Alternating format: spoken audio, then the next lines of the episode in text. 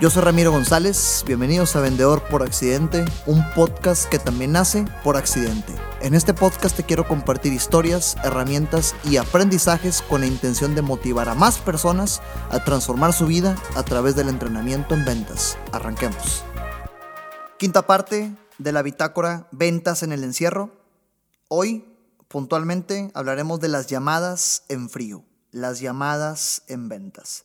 Primer definición, porque a pesar de que tal vez suene lógico para ti, naturalmente hay muchas personas que pues no saben qué significa una llamada en frío. Una llamada en frío tal cual es levantar el teléfono, hablarle a alguien que no ubica tu existencia para venderle tu producto o servicio. Punto. Por lo tanto, suena algo ah, un poquito retador, algo un poquito eh, eh, interesante, ¿no? Quiero contarte un poco de mi antecedente con esto. Yo llevo vendiendo desde el año 2012, al día de hoy son ocho años. Eh, en diferentes industrias, ya te, ya te la sabes, al principio te conté mi historia, temas plásticos, luego páginas de internet, hoy entrenamiento en ventas. De estos ocho años vendiendo, eh, utilizando el sistema Sandler, me atrevo a decir que el 80% del tiempo ha sido de venta que ha nacido únicamente a través de llamadas en frío. Así que me tocó aprender a disfrutar el proceso, porque seamos honestos, las únicas personas que aceptan que les gustan las llamadas en de ventas, las llamadas en frío, son o a los dueños y gerentes para que sus vendedores lo hagan o a alguien que jamás las ha hecho. Eh, hacer una llamada en frío es como abrir la puerta de tu casa y decir, universo, por favor, quiero que hoy me baten, quiero que hoy me rechacen, quiero que hoy me cuelguen el teléfono 80 mil veces. A muy pocas personas les gustan, pero regla Sandler no te tiene que gustar prospectar, simplemente tienes que hacerlo. Lo que te quiero compartir hoy es cómo estas llamadas vinieron a revivir con todo este tema de contingencia, a pesar de que la gente creía, digo creía porque yo la seguía haciendo, entonces definitivamente no, pero creía que estaban muertas y te quiero compartir qué puedes hacer para que te empieces, para que empieces a disfrutar el proceso. El mundo cambió y las ventas también. Circunstancias externas vinieron a cambiar y a revivir una actividad de venta que muchas o muchos hacían muerta, estas llamadas en frío. Entonces, regresando a la bitácora, las cosas iban avanzando y los productos digitales funcionaron. Todo el tema este del sistema solar que te compartí me empezó a funcionar y pues le atiné, qué padre, me empecé a sentir muy bien. Y, y después de todo esto se derivaron dos tipos de venta. En mi negocio se derivaron dos tipos de venta que me atrevo a decir que en gran parte de las ventas o es uno o es otro, también se puede mezclar. El primer producto o el primer tipo de venta que, que, se derivó fue la 100% digital. Es decir, esa en la que no conoces a la persona, en mi caso que doy cursos, hasta que ya estoy dando el curso. Es decir, me conoció, se enteró, vio correos, compró todo sin hablar conmigo. Y el segundo tipo de ventas es la que sí implica un tacto humano. Es decir, en la que hay eh, credibilidad a través de redes sociales o a través de prospección digital y eventualmente tienes que hacer una llamada. Ahí es donde entran las llamadas en frío. Lo que te quiero compartir hoy es carnita pura acerca de llamadas 100% en frío. Es decir, te estoy compartiendo el árbol completo de conocimiento de llamadas en frío, ¿ok?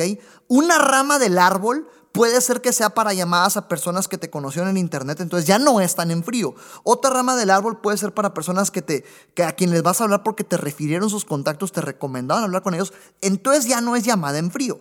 Pero el mismo conocimiento lo puedes aplicar. Por favor, ten la credibilidad y ten la apertura y la flexibilidad para que así sea. Acuérdate que te he compartido ya en un par de ocasiones que lo que vemos en Sandler es como si fuera una caja de herramientas, nada es 100% hermético, tú tienes que tener la habilidad y el colmillo para aplicar esto en cada caso como lo veas tú necesario.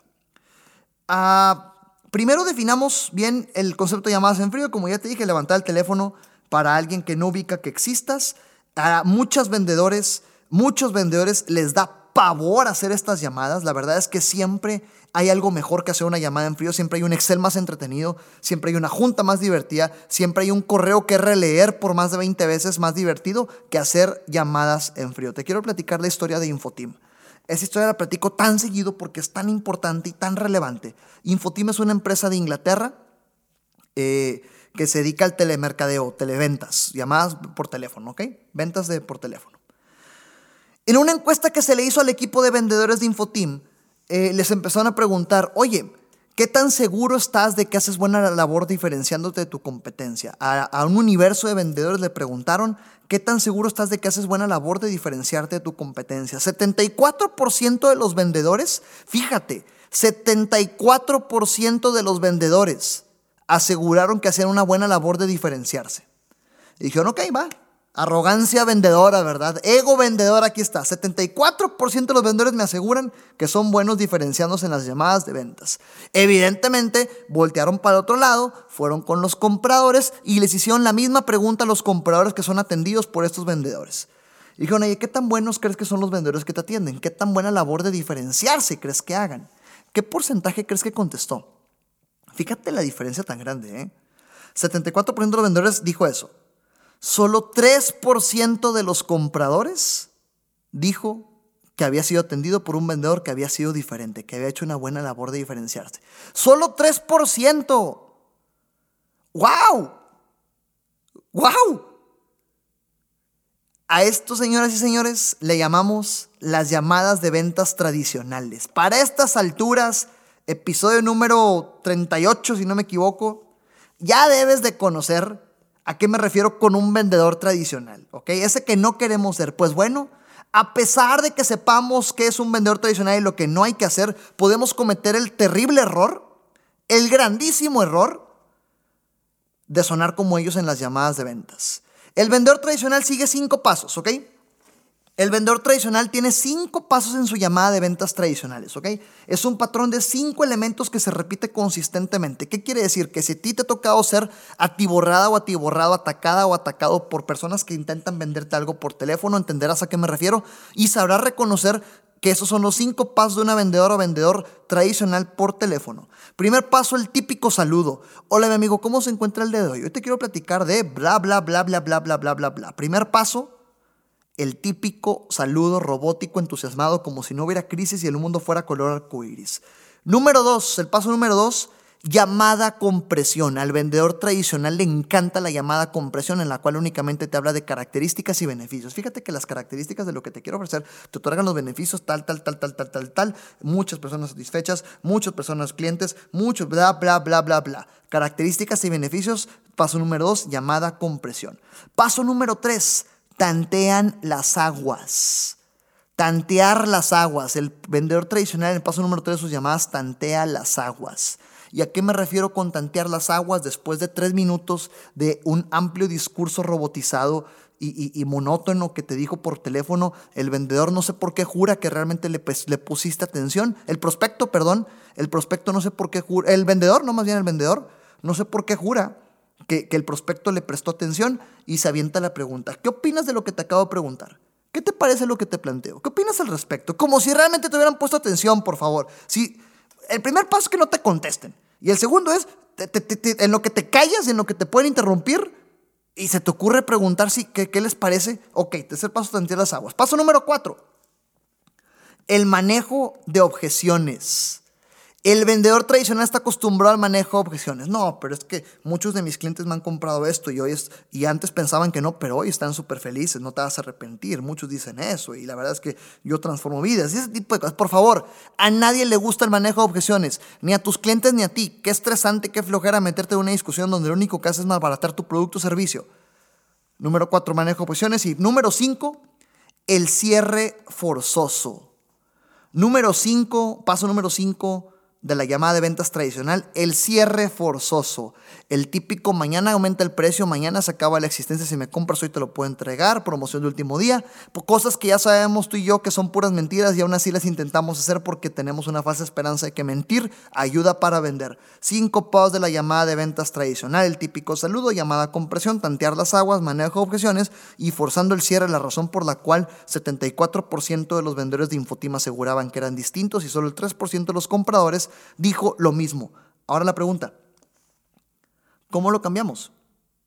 ¿Cómo cambiamos todo esto? ¿Cómo sugieres tú que hagamos todo esto?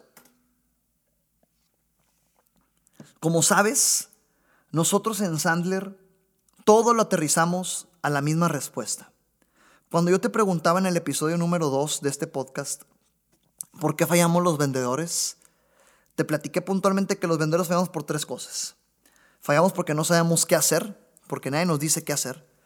Fallamos porque no sabemos cómo hacer las cosas, porque nadie nos enseña cómo reaccionar, cómo manejar situaciones difíciles, cómo hacer de mejor forma las cosas.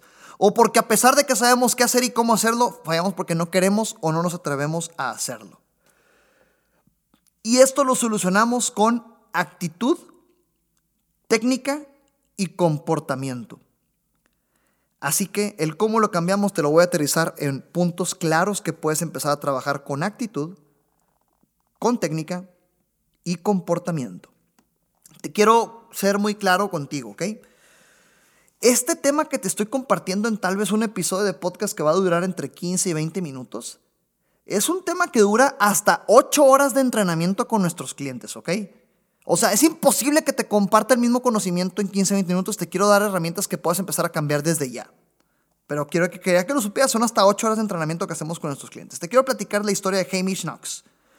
Hamish Knox lo puedes encontrar así en redes sociales, H-A-M-I-S-H, eh, y su apellido es K-N-O-X, Hamish Knox, Hamish Knox.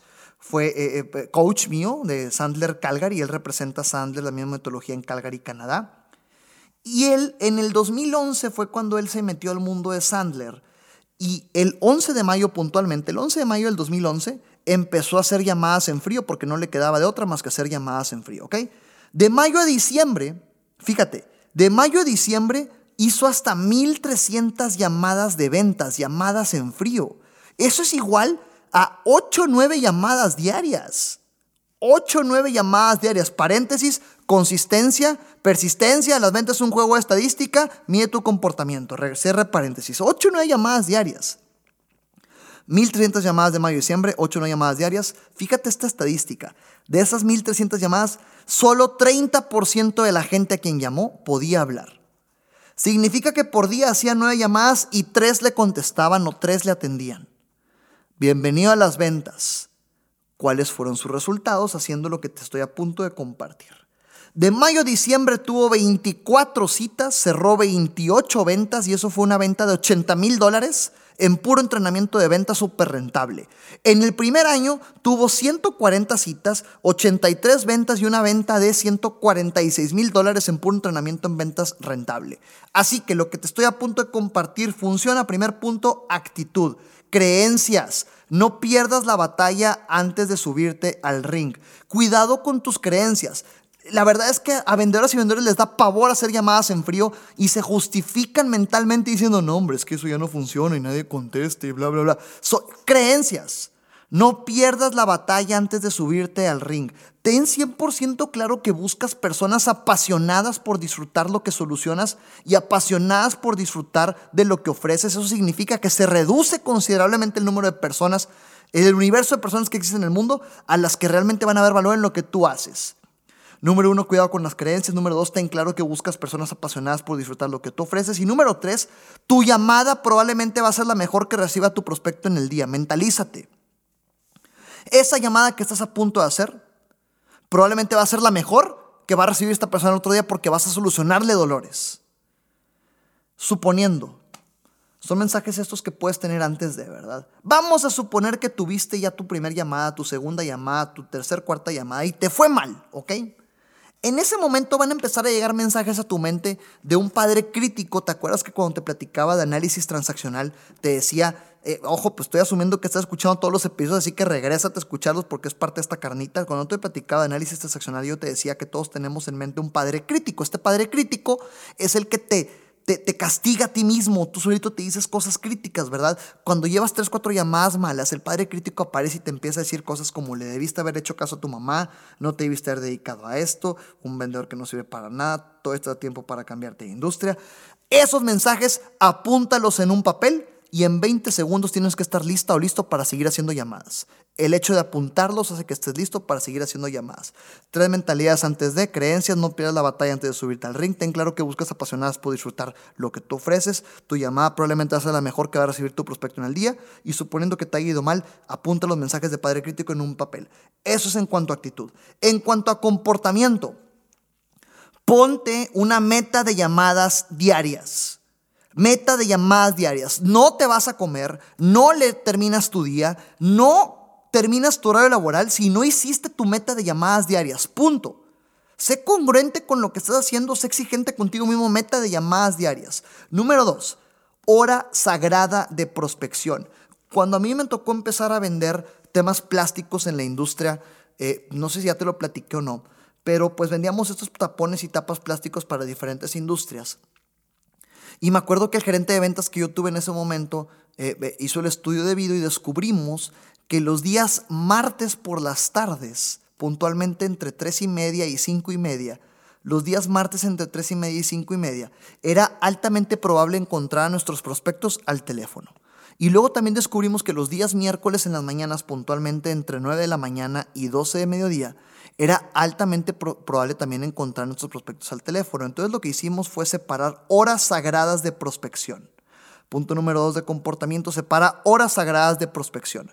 Si depende de ti, pues simplemente hazlo. Si depende de ti y un equipo, ahí te va como lo hicimos nosotros. Eh, todos los martes de 3.30 a 5.30 y todos los miércoles de 9 de la mañana a 12 de mediodía, eh, era hora sagrada de prospección, en donde nuestra meta como vendedores y nuestra tarea era tener un listado de las personas a las que le íbamos a hablar. Si, si caían llamadas al negocio, ninguna llamada se pasaba a ventas. Ninguna llamada, a pesar de que fuera un cliente, ¿eh? Si era un cliente, el gerente de ventas la atendía, no ningún vendedor. Si era un prospecto millón, el gerente de ventas lo atendía. El único objetivo de esta hora sagrada de prospección era tu chamba vendedora, vendedor, es hacer llamadas. Durante dos horas el martes por la tarde y cuatro horas el martes por el miércoles por la mañana, tres horas, perdón, el miércoles por la mañana, vas a hacer llamadas de prospección, llamadas de ventas, habría que bloquearlo para lograrlo. ¿Qué pasó? Hicimos gimnasio, hicimos un músculo, tal cual es el músculo de las llamadas, y al final gran parte de nuestras ventas se hicieron únicamente a través de llamadas en frío. Bloquea tiempos sagrados para prospección. Conclusión de comportamiento, recuerda que no es como te sientes, regla Sandler de mis favoritas. No es como te sientes lo que determina cómo actúas, es cómo actúas lo que determina cómo te sientes. Te la repito, no es cómo te sientes lo que determina cómo actúas, es cómo actúas lo que determina cómo te sientes. Muy pocas veces me atrevo a decir que casi nunca te vas a sentir con las ganas y con la pasión y con el amor y el entusiasmo de querer hacer llamadas en frío. Simplemente hazlas. Mi experiencia aprendiendo este ejercicio de horas sagradas de prospección es que después de la quinta, después de la sexta, de la sexta, agarras, agarras flujo, calientas y ya nadie te detiene. No es cómo te sientes lo que termina cómo actúas, es cómo actúas lo que termina cómo te sientes. Y último punto, última recapitulación de todo esto, técnica. Cuida la técnica de tus llamadas. No quiero obviar, pero piensa esto. Técnica se trata de no sonar como llamadas tradicionales. Así que si tú crees que algo de ti sonaba como los cinco pasos que te mencioné en la llamada de enfrío tradicional, deja de hacerlo. Otro escenario, si tú crees que no suenas como vendedor tradicional, cuidado porque pudieras estar dentro del 74% como los de Infoteam que asegura que suenan diferentes y cuando vas y le preguntas a tus compradores solo 3% va a decir que sí. Así que no es lo que digas tú, es lo que tu mercado opine. Se trata de no sonar como tradicionales. Acuérdate que segundo punto, el objetivo es calificar o descalificar desde la primera llamada. No te aboraces, a menos que tu venta sea 100% digital y cierres negocios en la primera llamada el único objetivo de tener una llamada en frío, una llamada de ventas, es tener otra. Llegar a una segunda conversación, una oportunidad para calificar. El único objetivo es tener otra, llegar a una segunda. Así que la primera llamada es para calificar o para descalificar. Es lógico que de 10 llamadas tal vez 5 no califiquen. Eso está bien. Busca eso. Enfócate en encontrar una forma diferente. Recuerda que siempre se trata de sonar distinto Rompe el patrón desde los primeros segundos de llamada. Rompe el patrón desde los primeros segundos de llamada. Ahí te va una manera en la que puedes empezar tus llamadas de ventas desde ya. La compartí en una transmisión en vivo recientemente que hice con Luis Guillermo Velandia, invitado a este podcast en Instagram. A mí me encanta empezar llamadas en frío de esta forma. Hola prospecto, ¿no es mal momento para hablar? ¿Quién habla? Te habla Ramiro de Sandler. Quiero anticiparte que esta es una llamada de ventas. ¿Podemos colgar ya? O te puedo platicar en 30 segundos qué hago y si al final no te interesa, de todos modos colgamos, no te preocupes. Y listo. Rompes el patrón, desarmas cualquier objeción, estás anticipando que quieres vender, solo son 30 segundos, te puede colgar ya, o si te esperas 30 segundos te platico qué hago y si no te interesa colgamos. Rompe el patrón. Evidentemente después de esto sigue tu comercial de 30 segundos, lánzate en este momento al episodio número 7 de este podcast, suenas igual a tu competencia si no lo has hecho para armar tu comercial de 30 segundos, porque después de que armas tu comercial de 30 segundos, tú estás logrando que la otra persona se ganche emocionalmente con los problemas que tú solucionas y por lo tanto la llamada de ventas deja de ser para rogar por oportunidades y deja y empieza a ser una llamada para dar para demostrar al mercado que tienes una solución a un problema que tal vez no sabía que tenían y que si quieren platicar contigo tienen que continuar con la llamada para que descubrir si le puedes ayudar. Actitud, técnica y comportamiento, el éxito entre cualquier disciplina, el éxito ante cualquier contingencia. Acuérdate que no es cómo te sientes lo que determina cómo actúas, es cómo actúas lo que va a determinar cómo te sientes. Eh, ten claro que buscas personas 100% apasionadas por disfrutar de lo que solucionas y ofreces. Y un comercial de 30 segundos bien efectivo hace que la llamada sea exitosa. Muchas ventas para todas y todos ustedes. Un abrazo y gracias. De todo corazón y con gran amor les digo gracias por estar escuchándome y por haberme posicionado ya en varias veces en los podcasts más escuchados de varios países de Latinoamérica. Un honor. Hasta la próxima. Recuerda que nada de lo que escuchaste aquí sirve de algo si no lo ejecutas. Gracias por escucharme, comparte para llegar y motivar a más personas y sígueme en redes sociales como Ramiro Sandler, en Facebook, Instagram y YouTube y Ramiro González Ayala en LinkedIn.